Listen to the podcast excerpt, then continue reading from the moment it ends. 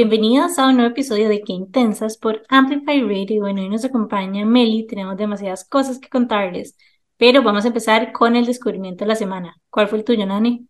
Bueno, mi descubrimiento de la semana es un descubrimiento que es un poquito raro en mí porque yo generalmente soy cero dulcera. Soy más como de antojos de enchiladas o empanaditas o incluso los palitos de queso que me encantan. Em, pero últimamente he estado yendo mucho a almorzar a Picnic porque queda cerca de mi oficina. Y en eso que uno pide es, es este restaurante que queda en Lindora, como por atrás de Momentum, y tiene cosas deliciosas, pero tiene un montón de pastelería y repostería, y yo nunca me antojo, la verdad, no se me antojan las cosas dulces. Pero el otro día vi un postre que se llama un canelé. Y un canelé es como un quequito que también es como suavecito, un poquitito como flan, como flan en el eh, por adentro, pero este era un canelé relleno de dulce de leche y entonces se llamaba un canelé churro. Y yo no les puedo explicar, o sea, cuando yo lo probé, yo es que soy fan de los churros, pero de verdad, o sea, no hay nada que me emocione más que ir a una feria y comprar un churro. Y eh, encontré este mini canelé que es, o sea, es pequeñito, entonces es perfecto como para tomárselo con un café a media tarde. Yo les puedo explicar la delicia. Así que si ustedes tienen antojo de un postrecito chiquitito, pero así perfecto y dulce, pero no demasiado, demasiado, no sé, como, no es tan starchy, ¿saben? No sé, tiene, tiene una combinación perfecta. Así que les recomiendo que se vayan a comprar el canelé, el canelé churro de Picnic y no se van a arrepentir. Y quiero decirles que yo creo que esta es la primera vez que Nani recomienda algo dulce, en general. Ni siquiera solo en el podcast, es como en la vida, en general. En la vida. Exacto, es como, qué rico unas aceitunas, o qué rico unos whatever, pero nunca son cosas dulces, así que si lo recomienda, tengo que probarlo. It must be very special, sí, se lo juro, está demasiado especial. Me encantó y, y sí, yo soy como de pedirme más bien como como algo caprese, ¿verdad? como un biscuit como con quesillo y, y sun-dried tomatoes y, y orégano y así, pero bueno, ya saben, ese es mi descubrimiento de la semana. Meli, ¿cuál fue tu descubrimiento? Miras que yo al revés, yo soy súper dulcera, pero hoy les vengo a recomendar algo que no es dulce. Ayer fui a un restaurante en Escalante, Doma, y es súper bonito porque tiene un montón de espacios diferentes, tiene espacios abiertos, adentro como tiene ropa, hay unos diseñadores, ¿verdad? Entonces tiene ropa, después hay una parte cerradita y, y atrás hay un patio. Y fui, me senté en el patio, estaba súper bonito el clima, estaban unos árboles encima y me pedí unas papas trufadas. Y les recomiendo las papas trufadas porque estaban riquísimas. A mí me encanta ese patiocito también. Es, esto queda en la rotonda del farolito. En la rotonda, exactamente. Sí, sí, Ahí es una casa esquinera que tiene una tienda, es un estudio también de unos diseñadores. Ajá, em, ajá, pero la comida está súper rica. Yo fui y yo me pedí como una tabla como de quesos y jamones, que también está bueno como para tardear y la sangría está top. Vieras que yo iba por el brunch, porque yo no sé si han visto como esos pancakes que son gorditos, fluffy pancakes. Yo iba buscando eso, pero se me pasó el brunch porque dormí mucho. Entonces llegué un poco tarde, pero no importa. Papas trufadas, bien. Son, están buenísimos, me encanta ese restaurante. Y Jime, ¿cuál fue tu descubrimiento?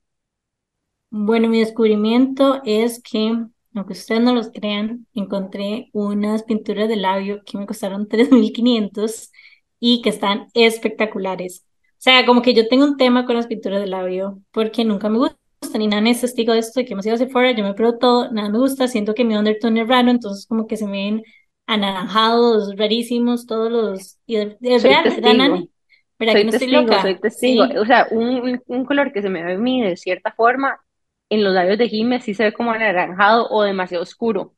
Sí, no sé, me cuesta demasiado conseguir, entonces como que fui a, estaba en Canadá y estábamos eh, como en una, en una tienda que se llama como Shoppers, y mi mejor amiga es como súper fan de TikTok, entonces como que los había visto en TikTok y que yo no sé qué, que había que comprarlos y lo, o sea, como que le di bola y como costaban 3.500 dije voy a comprarme cuatro para que me guste uno.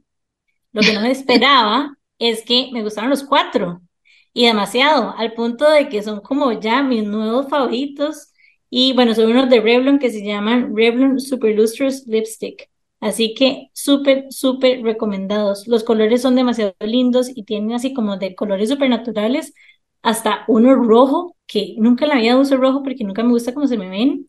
Y me encantó y duraron demasiado. O sea, como que me lo puse para probar cómo se veía y después al día siguiente amanecí y todavía tenía la pintura de labios. O sea, wow.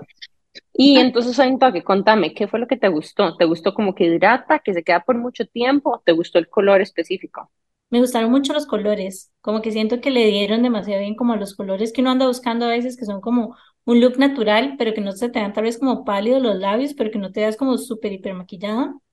Pero inclusive los que son, hay uno que se llama como show off, que es como este rojo, que yo soy cero como de andar tan maquillada, y me gustó mucho cómo se veía, como que en, en general siento que son como súper flattering y tienen como una versión mate y una versión como más brillante. Y la verdad es que me gustaron los dos y más me encantó el precio, o sea, es como, eso ¿Y no cuál, qué número te compraste vos? Me compré cuatro. Me compré uno que es el 641 que se llama Spicy Cinnamon. Después me compré uno que se llama 003 que se llama Pick Me Up. Otro que se llama 477 que se llama Black Cherry. Y otro que se llama 008 que se llama Show Off. Y me encantan los nombres también, by the way. Pero sí, súper recomendados. Súper recomendados. Ay, este cero cero ocho se ve buenísimo. Ese es el color que a mí me gusta, que es como Ajá, como...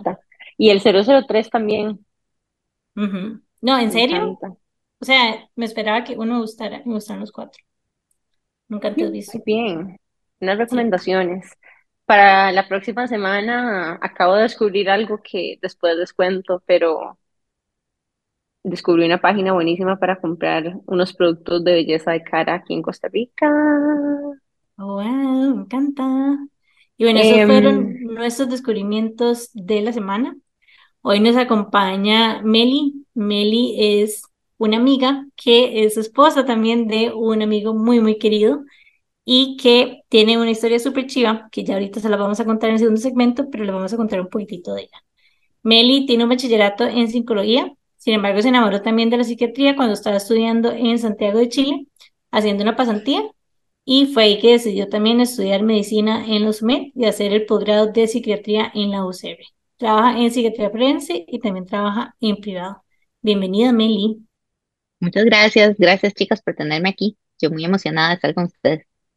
Estamos felices de que estés aquí porque aparte hemos venido intencionando traer eh, incluso más personas del área médica, salud, especialmente en temas como la psiquiatría. Hace mucho tiempo anhelábamos tener a alguien, así que gracias por darnos este tiempo, por ofrecer todo tu conocimiento a nuestra audiencia y estoy segura de que hoy vamos a hacerte muchas preguntas eh, que compartimos con personas que nos escuchan. Em, y bueno, yo de mi lado tengo varias preguntas súper interesantes. Jime también. Ustedes saben que a nosotros nos encanta hablar de la salud mental y el bienestar en general. Así que hoy están in por un muy buen episodio. Así que sin más, nos vamos a ir muy brevemente a un corte comercial y en unos minutos vamos a volver con más de la doctora Melissa Huertas, o sea, Meli, aquí por Amplify Radio en Qué Intensas. Ya casi volvemos. Qué intensidad. Estamos de regreso con más de Qué Intensas por Amplify Radio y hoy nos acompaña Meli. Meli es psicóloga, pero también es psiquiatra. Y yo quería preguntarte qué te hizo, o sea, qué te llevó a vos a estudiar las dos carreras. En ese camino, bueno, vamos a ver. A mí, a mí me encanta la gente, a mí me encanta hablar con la gente. Yo sabía que tenía que ser algo, algo, algo que implicara como estar interactuando constantemente. Entonces, mi, mi colegio tenía una educación como muy abierta, como todo era muy esotérico. A mí me gustó mucho, verdaderamente. Y por ahí estuve un poquitito perdida cuando salí. Yo dije, yo creo que es psicología, yo creo que psicología es lo mío. Empecé a estudiar, pero mm, me gustaba bastante, pero algo, al- algo todavía no, no, no calzaba. Entonces me fui a hacer una pasantía, me fui a Santiago de Chile. Ahí terminé mi bachillerato de psicología pero uno de los cursos se llevaba en conjunto con psiquiatría y lo llevábamos en un psiquiátrico. Entonces ahí se veía la patología psiquiátrica y los cursos que llevaban ellos y yo dije, ay, esto es lo mío. Entonces volví a Costa Rica, ya habiendo terminado el bachillerato, y hablé con un psiquiatra y le conté de esto y él me dijo, bueno, métase, métase, pero no pierda el impulso, métase ya. Y yo tenía 22 años, entonces entré a medicina Justo después de eso, sí, le tomé la palabra, agarré el impulso, me metí a medicina y estudié todo medicina, que la verdad es, es, es, es difícil, es largo, eh, se disfrutó, pero yo tenía siempre el objetivo en mente de que iba a ser psiquiatra. Entonces, tan pronto salí de medicina, apliqué a psiquiatría, que también es todo otro proceso, ¿verdad? Y, y pues sí, cuando estaba en medio proceso de entrar a psiquiatría, me, me hacían entrevistas y me decían, pero, pero ¿cómo? ¿Usted todos estos años ha sabido? Y yo, sí, todos estos años. Y si, y si no entrara, ¿qué hace? Y yo, y entro el otro año. Era el único plan. Y no, y se logró. Y aquí estamos.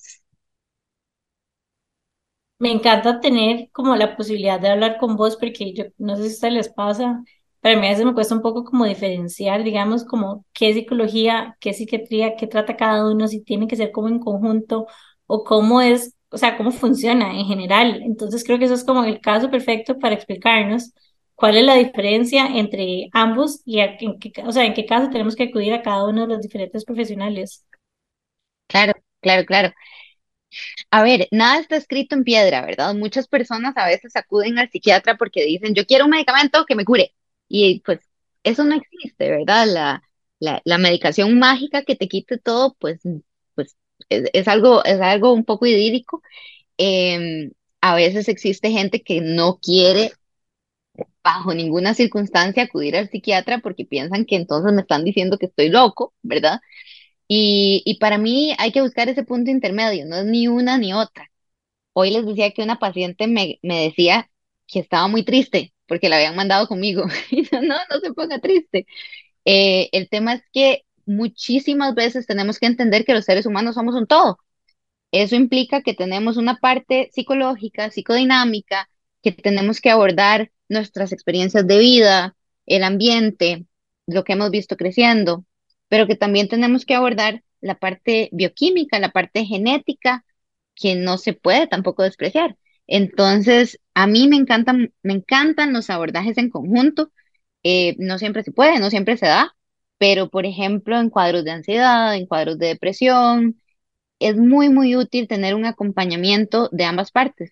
A veces es necesaria la medicación, no siempre, y muy frecuentemente es necesario un proceso psicoterapéutico que vaya de la mano para ayudar al paciente a, a entender cuál es el origen de sus síntomas, ¿verdad? Entonces, sí, yo casi trabajo, casi siempre trabajo en conjunto.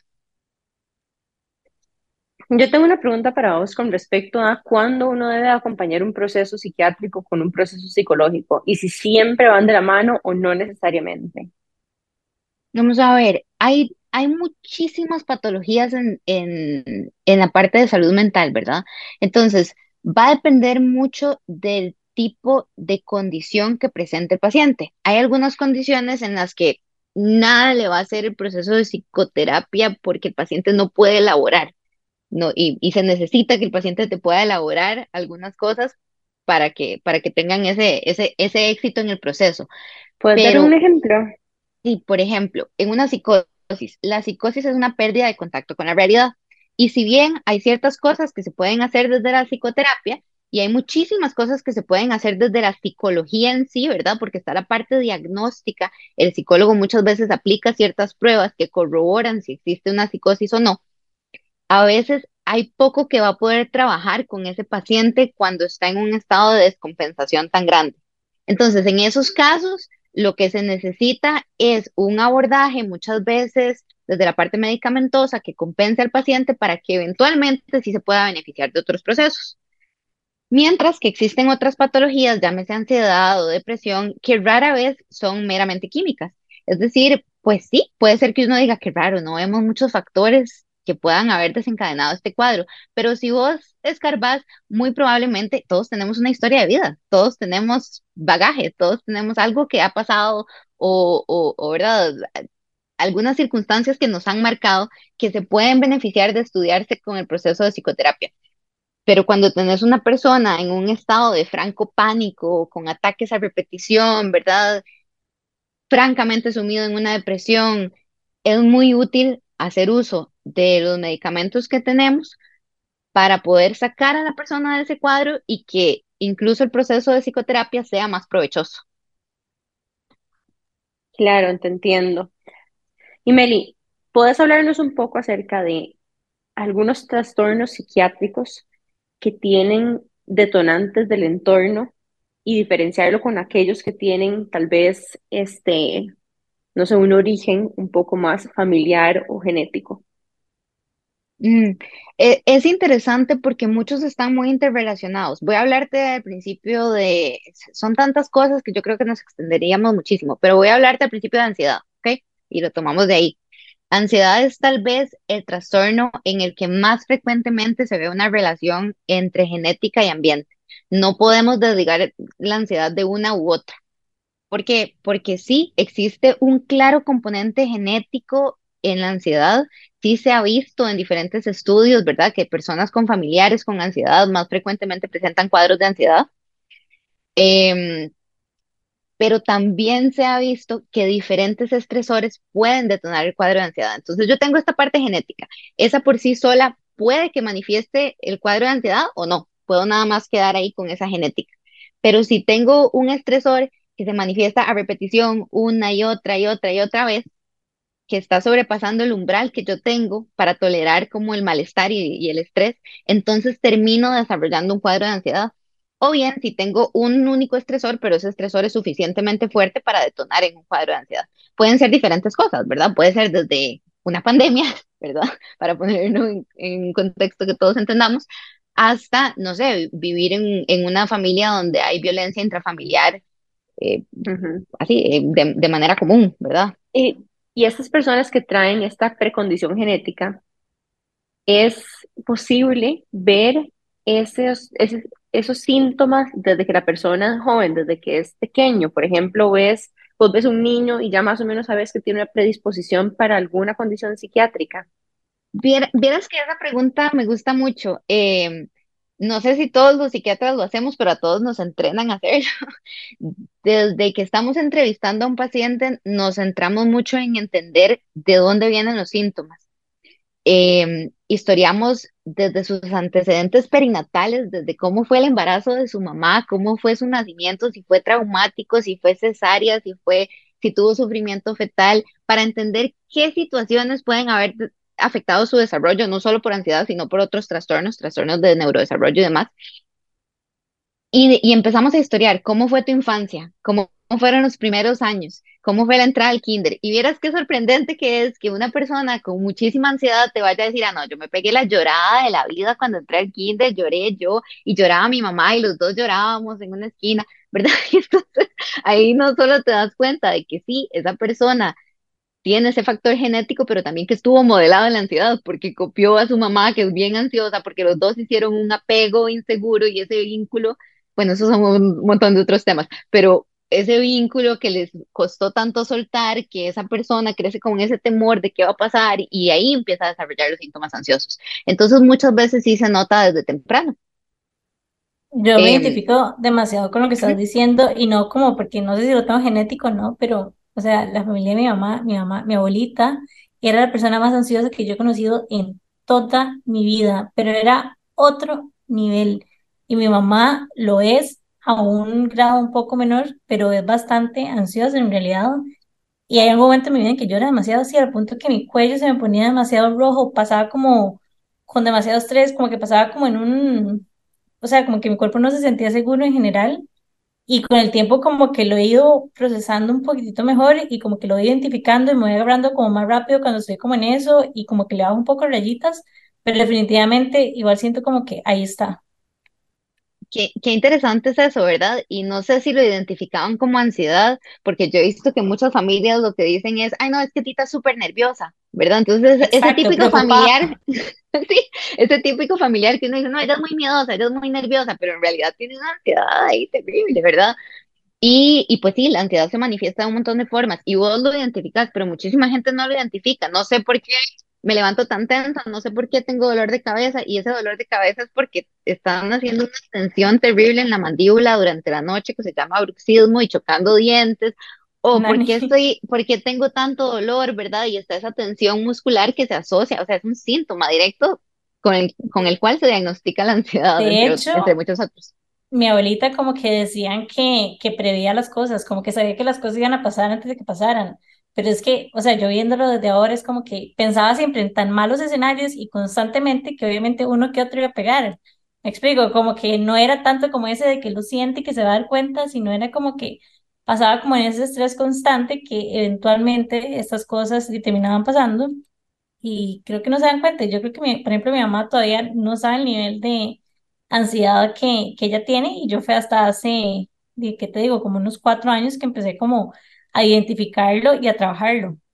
Qué interesante, porque sí, entonces, lo que para mí es ansiedad anticipatoria, para ellos eran, está ¿verdad? Ella, ella puede ver el futuro y lo que tal vez son estos pensamientos fatalistas propios de la ansiedad, entonces lo veían como, no, sí, ella, ella sabe lo que va a pasar.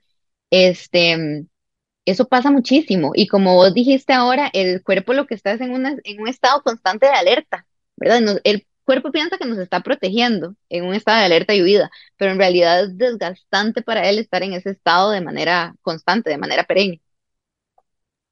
Y Meli, ¿qué tips podrías darle a las chicas que nos escuchan para aprender a, como herramientas que pueden utilizar para, y para utilizar, digamos, en estos momentos en los que tienen como estos picos de ansiedad? ¿Qué pueden hacer como para ground themselves?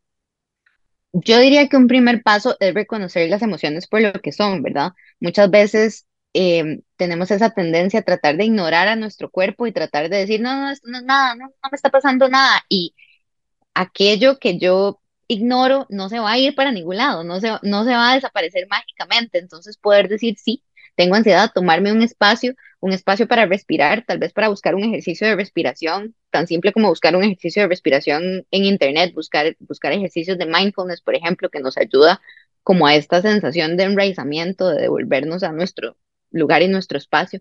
Hay muchos ejercicios relativamente simples que se pueden hacer si uno busca ejercicios de enraizamiento o en- ejercicios de grounding, lo que, lo que intentan es traernos al aquí y a la hora nuevamente.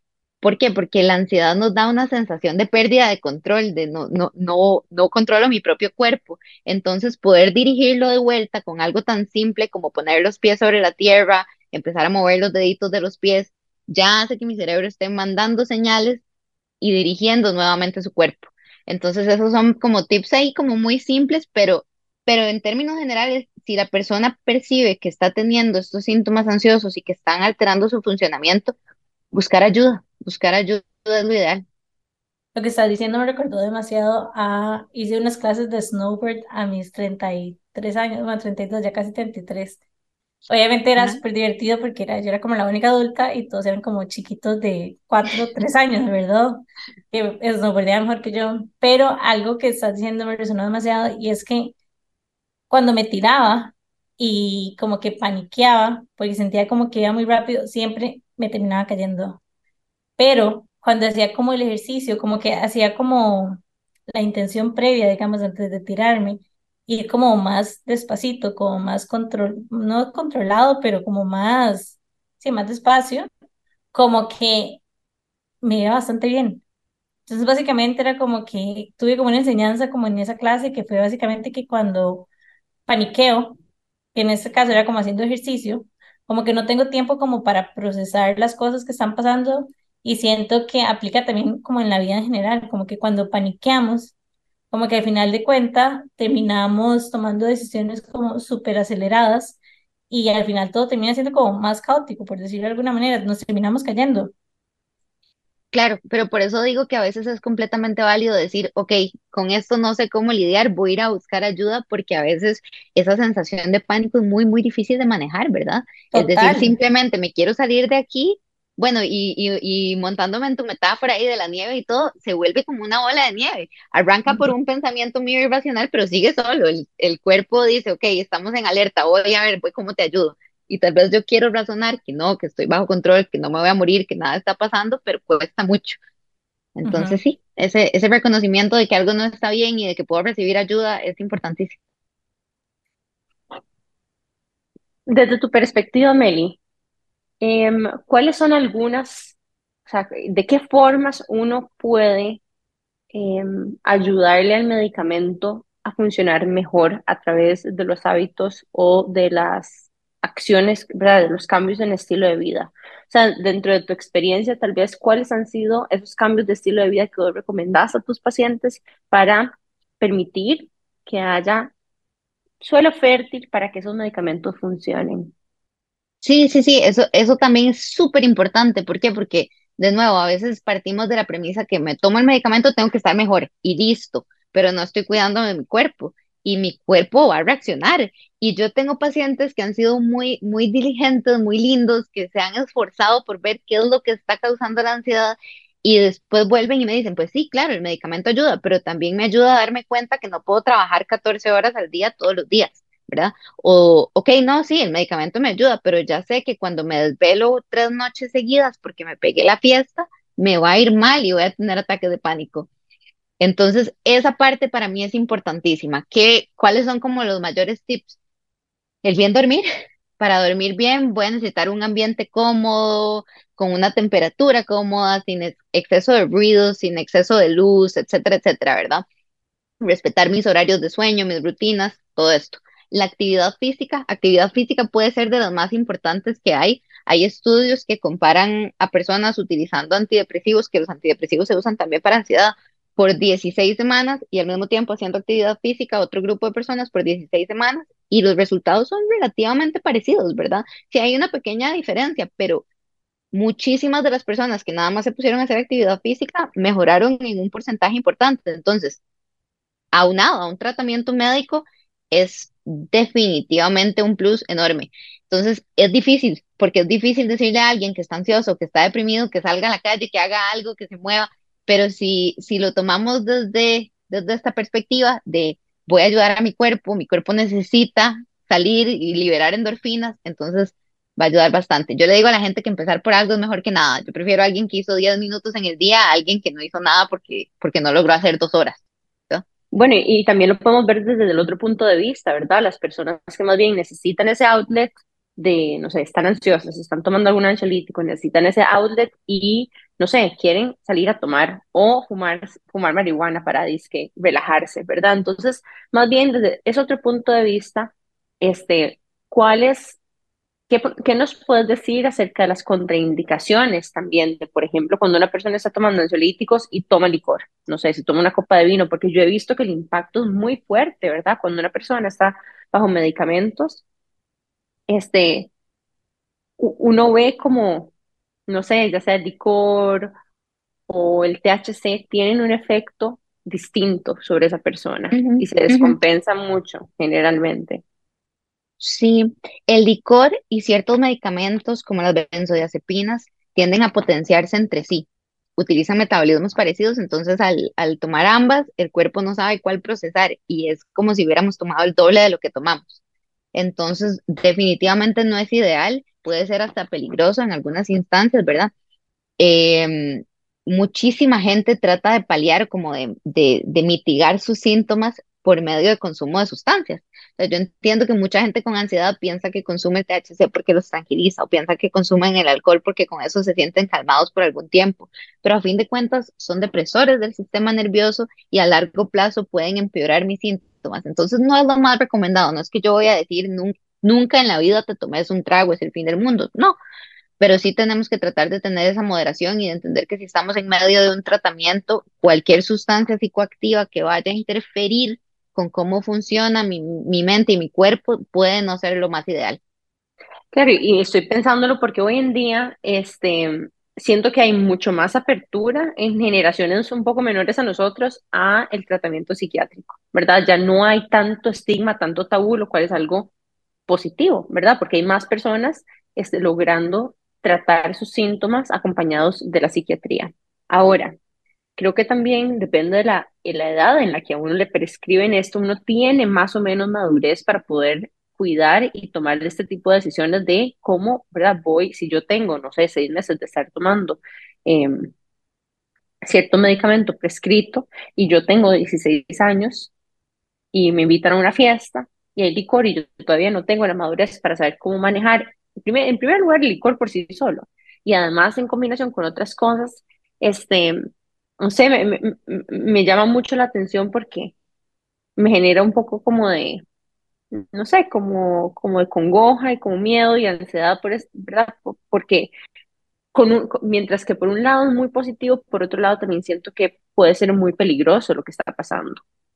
Claro, a mí, a mí siempre me ha gustado tener una relación bastante abierta con mis pacientes para que tengan como la confianza de evacuar estas dudas. Yo creo que si uno tiene como una relación en que tiene, ¿verdad? Psiquiatra acá y no le puedo hablar y mejor no le pregunto muchas cosas porque después se pone bravo, entonces jamás le voy a preguntar si me puedo tomar una cerveza, una copa de vino, ¿verdad? Pero si tengo la confianza de decirle, puedo tomarme una, se puede hablar, se puede incluso decir, ok, eh, está bien, una copa, no, acuérdate que ahorita estás tomando esta dosis que está un poco alta, entonces mejor no, ok, este día bájale a esta, y ya se puede, se puede coordinar en conjunto. Pero sí, sí, si tengo que poner así una regla que aplique para todos, yo diría que reducir el consumo de licor y tratar de evitar el consumo de otras sustancias mientras estoy en un tratamiento sería lo ideal. Hay, hay casos de casos, ¿verdad? Pero sí. Hay otro tema, Meli, que yo quería, quería preguntarte y es sobre el déficit atencional. Yo sé que es un tema que ta- tratan los psiquiatras y de hecho, bueno, yo lo he hablado con vos, eventualmente me quiero hacer el Ujú, examen que lo corrobore, pero Tal vez cuando yo crecí, como que mi familia sabía que yo tenía déficit atencional porque mi papá lo tenía, mi hermano lo tenía y mi hermano mayor lo tuvo y es que fue como a tratamiento, etcétera. Entonces al final como que conmigo tal vez y como me iba ok, digamos en el colegio, etcétera, tal vez como que nunca se me trató y habían como, o hay ciertas cosas que yo hacía que tal vez a la gente le incomodaban y que a mí me incomodan de mí misma, pero que tal vez no eran, no eran a propósito.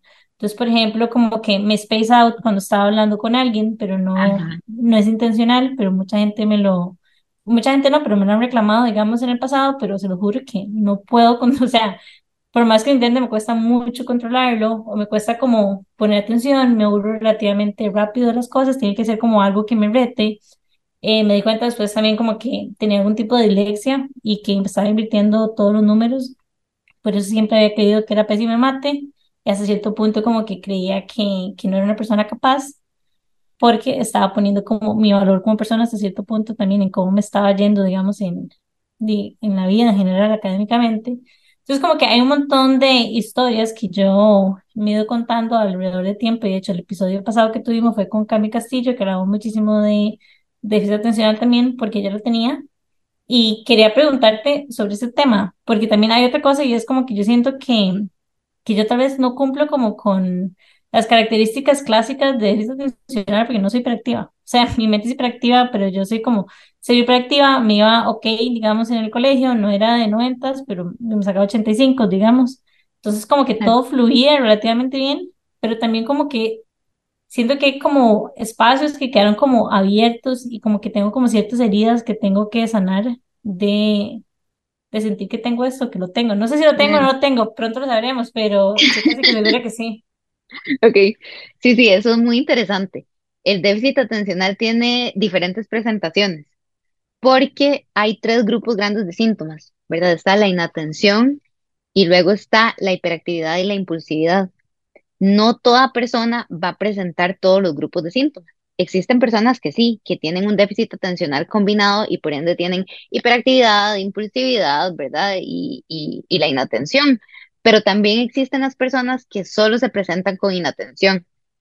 Y es muy común, como vos estás diciendo, que esas sean las personas que pasan desapercibidas. Y eso puede ser un poco complicado porque al pasar desapercibidas, entonces en muchas instancias se sienten incomprendidas o sienten que lo que están presentando es por vagancia o es por desinterés o es por un montón de razones y no necesariamente lo es.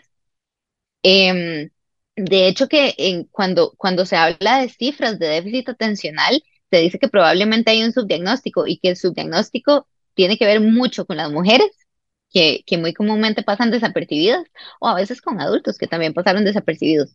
Entonces, de lo que me estás diciendo, lo que más me llama la atención son los síntomas de inatención, porque en la inatención muchas veces, ¿qué se presenta? Gente que pasa por alto los detalles, que, que obvian detalles, ¿verdad? Entonces, eh, pueden distraerse fácilmente o pueden aburrirse fácilmente o incluso pueden verse en una situación en la que hablan por encima de una conversación y entonces alguien puede pensar que eso fue tal vez falta de cortesía y tal vez no, tal vez la persona verdaderamente es inatenta. Puede parecer desinterés, pero puede ser parte de este, de este criterio de inatención. Tienden a ser personas que pueden tener como dificultad para organizar las tareas o incluso para completar las tareas. No sé si eso te pasa, ahí le pasa. Este, y pasa también que se distraen mucho con estímulos. Entonces, estoy sosteniendo una conversación, pero un estímulo externo me puede hacer distraerme completamente. Estas personas que a veces parecen como, como inatentos pueden ocasionalmente perder cosas. No sé si te pasaba eso, que uno pierde las llaves, que deja el celular por allá. Eso también es muy común. Entonces son cosas de la vida diaria que por, por presentarse de esta manera hacen a las personas pensar, no, esta es una persona desinteresada, esta es una persona inatenta o incluso esta es una persona eh, con poca cortesía y no necesariamente lo es, ¿verdad? Eso para el, para el tema de, de, de la inatención. En cuanto a la hiperactividad, la hiperactividad no siempre se presenta solamente como una persona que anda ahí subiéndose de los árboles y tirándose por todas partes. También puede ser esta persona que está constantemente en movimiento, lo que llaman como fidgeting, ¿verdad? Como inquieto, incluso en espacios en los que tal vez no es lo más apropiado, como por ejemplo estoy yo en una entrevista de trabajo y estoy moviendo la pierna, ¿verdad? Y no la puedo dejar de mover y tal vez no es el espacio más apropiado para hacer eso, pero eso es parte como de mi hiperactividad. Muchas veces ese fidgeting viene de la mano de ansiedad, porque las, las condiciones psiquiátricas muchas veces se presentan de la mano con otras. Eso se llaman comorbilidades, cuando hay una enfermedad asociada a otra. Y lo más común en déficit atencional es que se presente con problemas de aprendizaje, pero también puede ser con ansiedad o depresión o con trastornos eh, de integración sensorial, que esos otros 100 pesos. Pero pasa, y pasa eso que vos dijiste, que muchas personas cuyo déficit atencional pasa desapercibido se empiezan a sentir frustrados o culpables, ¿verdad? ¿Será que sí? ¿Será que de verdad no me interesa a nadie o que estoy muy, muy involucrado en mí mismo o, o que soy vago o qué será lo que pasa o por qué no me está yendo tan bien como otros? Entonces, eso puede generar, especialmente cuando pasan chicos que están en el colegio o están en la escuela y se sienten como que no están dando la talla. Entonces puede llevar a, a, a situaciones afectivas, a situaciones emocionales. Sí, digamos que así en el colegio en realidad tal vez como donde lo sentía porque como que no calzaba en el molde, como que ya después como que fui descubriendo como el superpower también de ser, de tener déficit atencional, que también tiene como un superpoder. Pero bueno, vamos a irnos rápidamente a un corte comercial y ya casi estamos de regreso para más bien hablar como de cómo también puedes beneficiarte tener déficit atencional, por lo menos yo lo veo así. Así que nos vamos a un corte comercial y ya estamos de regreso. Qué intensidad. Estamos de regreso con Más de Qué Intensas por Amplify Radio y nos acompaña Meli, que es psicóloga y psiquiatra, y hemos estado hablando un poco de déficit atencional. Y bueno, yo les contaba que yo ya después con los años como que también le vi, lo vi como un superpoder para ciertas cosas, por ejemplo, para emprender, porque siempre estoy haciendo como cosas nuevas y como que me aburro, entonces siempre estoy como aprendiendo cosas nuevas y obviamente eso para un negocio es algo bueno, etcétera, etcétera. Y como que le he encontrado su encanto, pero obviamente tengo que admitir que definitivamente hay momentos que son súper frustrantes porque uno realmente quiere hacer las cosas, pero te distraes demasiado, etcétera, etcétera. Y quería preguntarte por herramientas, porque cuando uno habla de déficit, normalmente piensa nada más como que Ritalina es la única solución. Y quería saber si, si hay otras posibilidades. Claro, claro. Bueno, eso, eso que decís, sí, hay, definitivamente hay que resaltarlo, porque las personas con déficit atencional no son personas que necesariamente tengan alguna limitación, que no tengan capacidad, que no, no tengan la misma inteligencia, no, para nada. Son sumamente capaces, simplemente tienen que, que trabajar con el, con el hecho de que en algunos aspectos su atención, su, su manera de, de llevar el mundo va a ser diferente. Entonces, los tratamientos son varios. Puede ser, sí, medicamentoso y hay diferentes tipos de medicamentos. Hay medicamentos estimulantes y no estimulantes, pero también está la terapia o una combinación de ambas, ¿verdad? Hay varias estrategias que una persona puede, puede emplear. Muchas veces la psicopedagogía, que es otra rama, puede apoyarlos con esto, pero básicamente si yo percibo que tengo dificultades en atención y concentración, ¿qué puedo hacer? Tratar de enfocarme en una tarea, tratar de no abarcar mil a la misma vez porque es más productivo si logro completar una para pasar a la siguiente. También tener una libreta, anotar en esa libreta cuáles son mis tareas, qué son las cosas que quiero hacer y tener recordatorios, incluso tener recordatorios por la casa, tener uno en el refrigerador, algo en el espejo que yo vaya a ver, porque si no, se me pueden ir algunos detalles. Eh, ponerme una fecha límite. Muchas veces pasa en el déficit atencional que tendemos a, a procrastinar, ¿verdad? Entonces, si yo me pongo una fecha límite, para este momento quiero terminar esta tarea, ya tengo más posibilidad de irla trabajando a lo largo de los días. Em, trabajar en un lugar que sea apto para lograr las tareas, es decir, tener, tener un lugar que sea como mi espacio, mi espacio silencioso, mi espacio para concentrarme, ¿verdad? Y llevar un calendario. Es importantísimo llevar un calendario porque si yo nada más pienso, sí, sí, mañana tengo aquello y pasado aquella otra cosa, probablemente algo se me va a olvidar. Em, ¿cómo puedo ordenar mejor mi rutina? Si le dedico tiempo específico a distintas cosas. Entonces, si agrego ejercicio físico a mi rutina, eso va a ayudar muchísimo a que mi cuerpo libere ciertas sustancias y yo pueda dedicarle el tiempo correcto a otras cosas más adelante. Entonces, si meto ejercicio dentro de mi rutina, le va a ayudar un montón, un montón, un montón, un montón. Otra cosa que tengo que hacer es, ok, me dispongo a hacer una tarea, pero tengo que entender que es necesario el descanso. Tengo que hacer descansos pequeños entre tareas para poder liberar un poquitito esa mente y luego volver a enfocarme. Entonces, esos son como los, los principales tips que yo les puedo dar así como por encimita, más allá de lo que les va a brindar la ayuda profesional. Y una pregunta, ¿un adulto puede acompañarse un, de un psicopedagogo? Yo sí he visto casos en donde tal vez eh, para, para realizarse una batería de exámenes, para que los guíen, para que los orienten un poquitito, van, a, van con un psicopedagogo. Eventualmente a veces trabajamos en conjunto. Yo trabajo en un lugar que ahorita les voy a decir donde hay varios especialistas y sí me ha pasado que la psicopedagoga me diga, estoy analizando a este muchacho, ya le pasé estas pruebas, parece un déficit atencional, lo abordamos porque le está afectando una parte funcional y entonces terminamos de corroborar el diagnóstico y si requiere de tratamiento y ya tiene todas las herramientas para organizarse y demás, exploramos la, la idea del tratamiento. Qué bueno, me encanta. Y Meli, yo tengo otra pregunta para vos en general y tiene que ver como con el entorno, ¿verdad? Porque em, es difícil a veces entender este tipo de diagnósticos. De hecho, o sea, y, y no quiero universal, generalizar en que las condiciones psiquiátricas son a veces como, digamos, tienen una afectación tipo, no sé, déficit atencional, que son personas altamente funcionales, ¿verdad? Y hay otros extremos que son, ¿verdad? Esquizofrenia, que ya requiere otro tipo de tratamiento total. Em, pero muchas veces eh, los diagnósticos en especial, en los que son como más graves, digamos, en condición, sin disminuir, ¿verdad? Que, que el déficit atencional es obviamente bastante incómodo, ¿verdad? Y, y frustrante, pero digamos, los diagnósticos este, de personas con diagnósticos menos funcionales tienden a sentirse muy pesados para las personas alrededor de estas, ¿verdad? De estos seres, este, ya sean seres queridos, familiares, etcétera. ¿Qué tips puedes darle vos a las personas, a los acompañantes, a los cuidadores, a los parientes, a los amigos y, ¿verdad? A las personas alrededor de, de de pacientes que tengan un diagnóstico psiquiátrico. Sí, sí, sí, sí. Siempre se habla del paciente, pero rara vez se habla de la familia y el rol que tiene la familia dentro de todo el espectro de lo que es la enfermedad mental es enorme, ¿verdad? El paciente con enfermedad mental muy comúnmente va a requerir un acompañamiento o por lo menos, como decís, sin importar si es un, un trastorno que implica muchísima funcionalidad, por lo menos comprensión de parte de sus familiares, ¿verdad?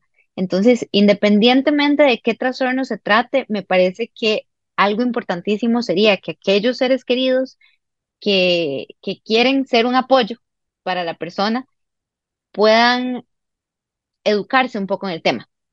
Y eso implica simplemente preguntar, buscar, leer, corroborar, acompañar a citas, preguntarle al doctor para poder tener más claro qué, qué, ¿Qué implica esta situación, esta condición, verdad?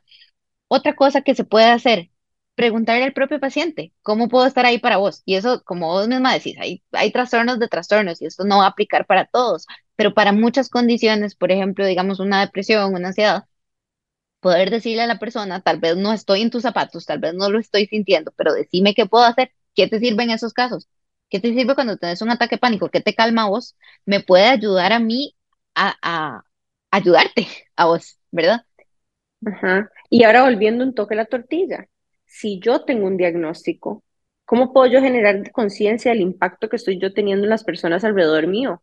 Porque muchas veces hablamos de navegar alrededor del paciente, pero ¿qué puedo hacer yo como paciente también para, uno, ser leal conmigo mismo, pero también entender el impacto que estoy teniendo en la gente alrededor? Claro, claro. Eso también me parece un punto muy importante a rescatar, que el hecho de tener un diagnóstico, ¿verdad? No me exime de responsabilidad afectiva para con los demás. No puedo decir como, ay, te ignoré todo el día, pero es que tengo un déficit atencional, así soy. No, jamás. No puedo decir como, ay, te golpeé, pero es que estaba muy deprimido. No, nada de eso es válido.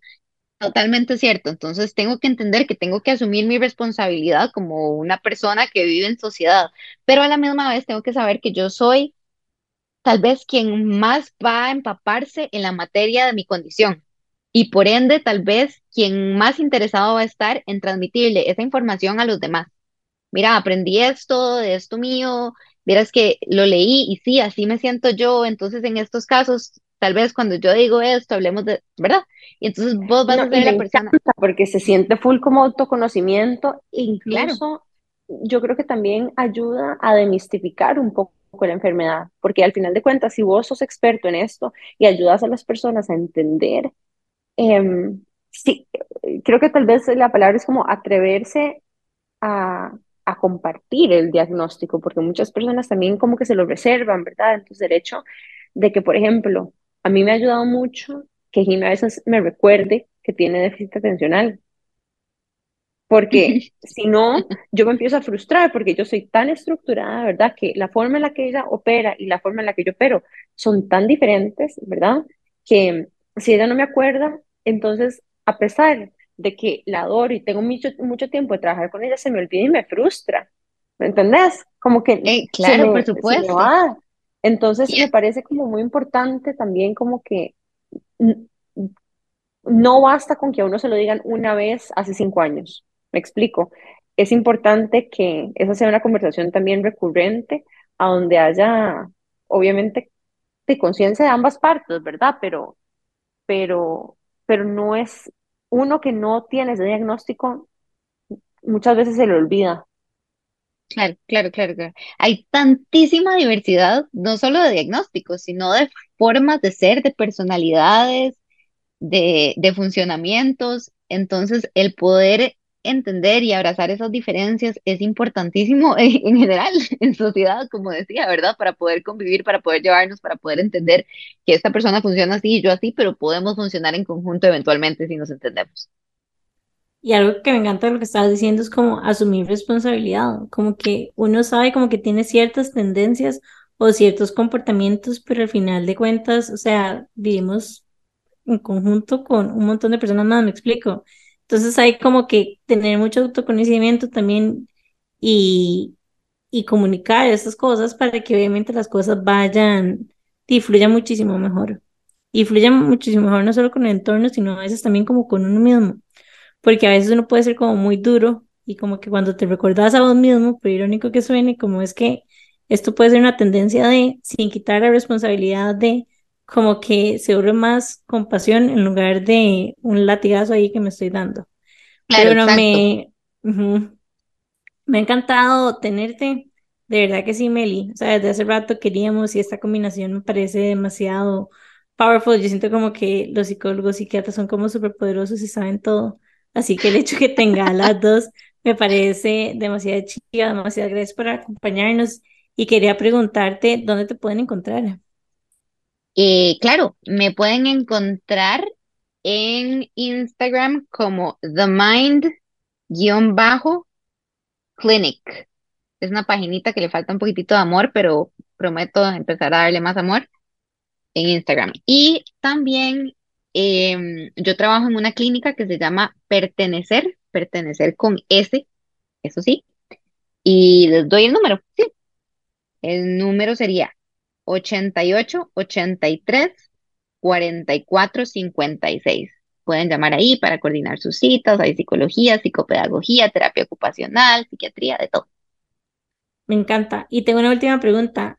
¿Qué hace la gente como que sabe que quiere hacer algo con su vida, pero no está segura si ocupa una cita de psiquiatría o de psicología. Como que van a la Vieras, cita con vos y te cuentan, ¿o cómo funciona? E- es una posibilidad, pero también pueden tratar de, guiarse un poco antes de llegar a la cita, ¿verdad? Porque a fin de cuentas una cita termina siendo una inversión. Entonces poder decir, mira, yo tengo estos síntomas, ¿qué puedo hacer? Les aseguramos que, por ejemplo, desde la parte de, de la clínica donde yo trabajo, los vamos a orientar. Sí, te recomendamos más bien empezar por la parte de psicología o psicopedagogía o venir a una cita así de psiquiatría. A veces termina siendo un trabajo en conjunto, como les decía, muy comúnmente, Pero, pero Como llamar, contar un poquitito la historia y ahí mismo ellos te asesoran de con qué deberías de iniciar. Por, lo- por lo menos nosotros tenemos profesionales que re- re- revisan nuestras redes y entonces responden según, según tus necesidades. Ok, perfecto, me encanta. Me Me encanta, me encantó, encanta. Meli, demasiadas gracias por este espacio. Ya llegamos al final de nuestro episodio, pero obviamente queremos agradecerles a todos ustedes por siempre escucharnos, apoyarnos, recordarles que la forma más sencilla de apoyar este proyecto, si conectan con ellos, es recomenda- recomendándonos con sus seres queridos, compartan los episodios, recomienden este episodio súper de la doctora Melissa Huertas y em, ¿qué más, Jime? Ah, bueno, recuerden seguirnos a nosotros por Instagram también como que Intensos Podcast y Amplify Radio como Amplify Radio FM. Y yo les quiero dar muchísimas gracias, chicas, por tenerme aquí, me encantó. Y, y, y nada, de, ojalá que mucha gente lo escuche. Y ojalá que mucha gente te conozca también. Les recordamos que vamos a estar todos los miércoles a las 7 y 30 AM por 95.5 FM Amplify Radio y los miércoles en la tarde subimos nuestros episodios a plataformas digitales, Spotify, Apple Podcasts, su plataforma de preferencia. ¿Qué más, Jime? No, creo que estamos, bueno, el evento ya oficialmente estamos como en los últimos detalles, ahí que le- por ahí les vamos a estar contando ya para que puedan acompañarnos, pero va a ser una actividad muy chiva para conocer a otras mujeres. Así que estén súper, súper pendientes y nos vemos el próximo miércoles a las 7 y media por Amplify Radio. Chao. Chao.